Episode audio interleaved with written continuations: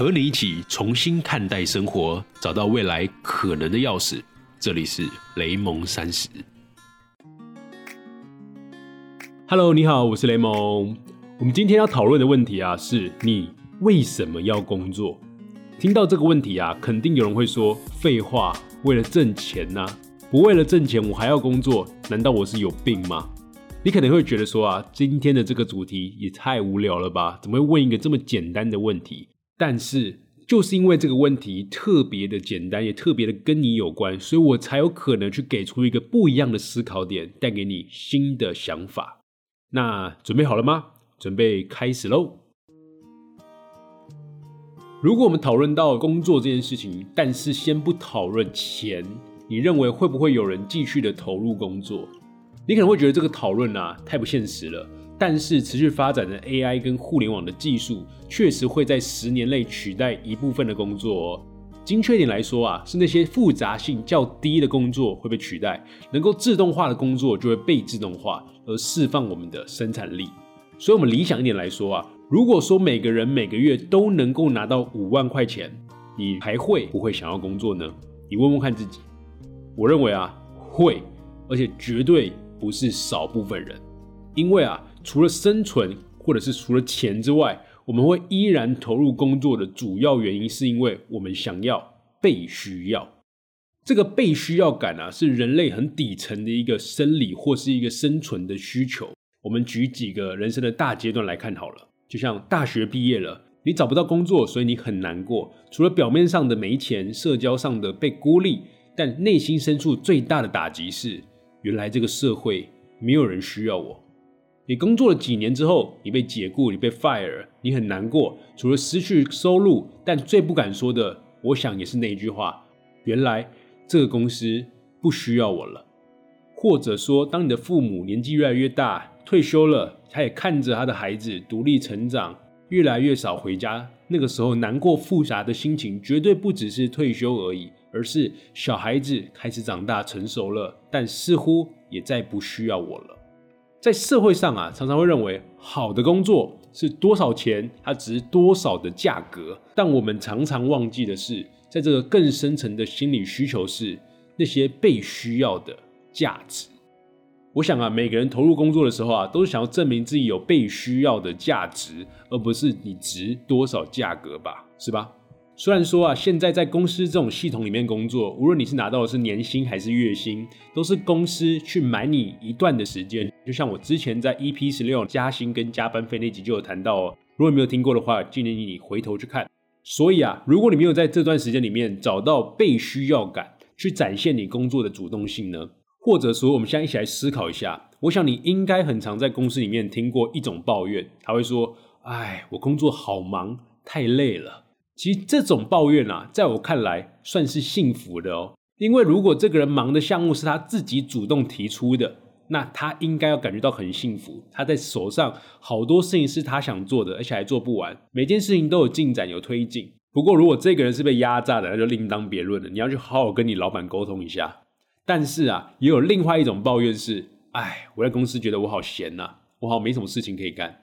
这种抱怨呢，就是一种你的职场危机。因为这个公司没有人需要你，因为在人类的社会里面，没有价值比没有价格更痛苦。接下来啊，我想要分别对于员工跟用人主管来分享一下我的经验。如果你现在是个员工，你该怎么样去寻找你工作上的价值感？我跟你分享三个字啊，向外看。如果你会觉得你的工作特别的无聊，没有价值，我想啊，是因为你把注意力都只放在了工作事项里头。你认为你的工作啊，就是在服务公司，就是在服务你的老板。但是如果你抬头起来看一看，你去认真的看一下，你这份工作真正服务的是谁？你可以去寻找另外一种反馈，不要只是从老板跟公司给你的反馈才是反馈哦。我相信能够找到不同的意义。举例来说好了，假设你现在是一个出版社或是一个媒体界的编辑，你每天的工作啊，就是修订文字、上稿，然后发布出去，这种重复性很高的工作。或是每天面对上万个文字都没有遇到人的工作哦，你可能会觉得说，哎，真的有点枯燥，对吧？你就像是一个上稿机器人。但如果啊，你在工作的时候常常把头给抬起来，你去看一下那些阅读你编辑后内容的读者，他有怎么样的启发？你会从他们的反应去获取不同的反馈，你对他们产生了什么样的影响？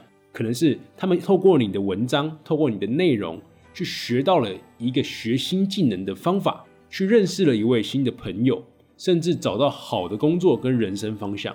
这个时候啊，你会发现你已经不是在服务文字跟老板而已哦，你服务的是那一群在阅读你文字里每一个活生生的读者。而你的工作啊，其实就正在点亮他的每一天的生活，在他们黑暗的时候，你是一盏灯。就像我自己在做雷蒙三十的 podcast，我最看重的并不是那个流量，而是很多时候我发布了一集之后，会有些读者过来给我私信，或者是留下评价，甚至留言给我。这个时候，他们的感受、他们的反馈、他们的收获、他们的启发，才是我觉得在每个晚上我在录音、我在写稿最大最大的收获。毕竟啊，我很相信一句话，就是当一个你接受到的服务或产品是免费的时候，你不要吝啬的给予掌声跟肯定，因为如果没有你的掌声跟肯定，可能这个人就跑去求面包，他就再也不做免费内容了。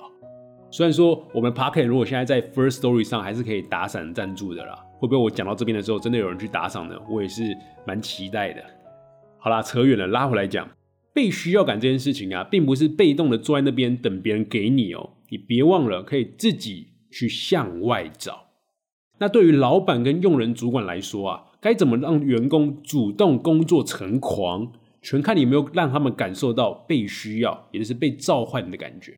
你身边应该也有这种工作狂的朋友，你发现他啊，每天不是在工作，就是在去工作的路上，是吧？更扯的是啊，如果你有这样的朋友，你会发现呢，不只是他。他应该整个公司跟整个团队都是像这种着了魔的宗教的感受，因为有些公司的加班呐是负面的教材，他用价格的生存来绑住员工；但有些公司的加班呐算是一种宗教的教材，它是用工作的价值去上药给员工，就是去迷幻他们。有没有感受到这样子？其实让员工最能感受到工作价值的最基本方法，就是你固定周期约他们一对一聊聊。这个一对一聊非常非常的重要，但是我发现好像台湾的公司好像很少做这件事情，是吗？你也可以等一下跟我们留言分享。就是我觉得啊，这种一对一聊聊是让主管跟前线的员工可以聊聊最近工作的状况，你做什么事情你觉得很有收获、很有成就感，你遇到了什么样的困难需要我来帮你解决，所以让他们认为啊，你是一个可以真心倾诉的人，跟你分享是很安全又能够带给自己方向跟能量的。最后啊，身为一个用人主管或是老板，你必须根据他们的需求去安排对应的工作调整，无论是在工作内容上，还是在工作的指标上。这其实就是用人主管跟老板的最主要的核心工作，并不是去业务上去干涉他们怎么做。你要做的事情其实是战略决策，也就是去做资源调配的任务。千万不要当一个冷冰冰的主管，你只看数字却不看原因，你只看了工作却不看人心。好。今天这一集啊，其实有点短，但我希望你有所收获。那今天的思考题啊，就是如果你是员工的话，你在工作上是怎么找到自己的被需要感的呢？如果你还没找到，那你觉得你现在的问题是什么？那如果你是主管的话，你如何让你的团队伙伴们更容易的找到自己的被需要感，让他们可以疯狂的工作呢？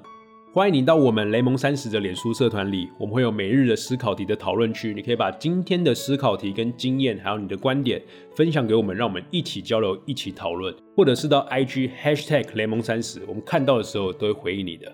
那今天的分享就到这里了，我们下次再见喽，拜拜。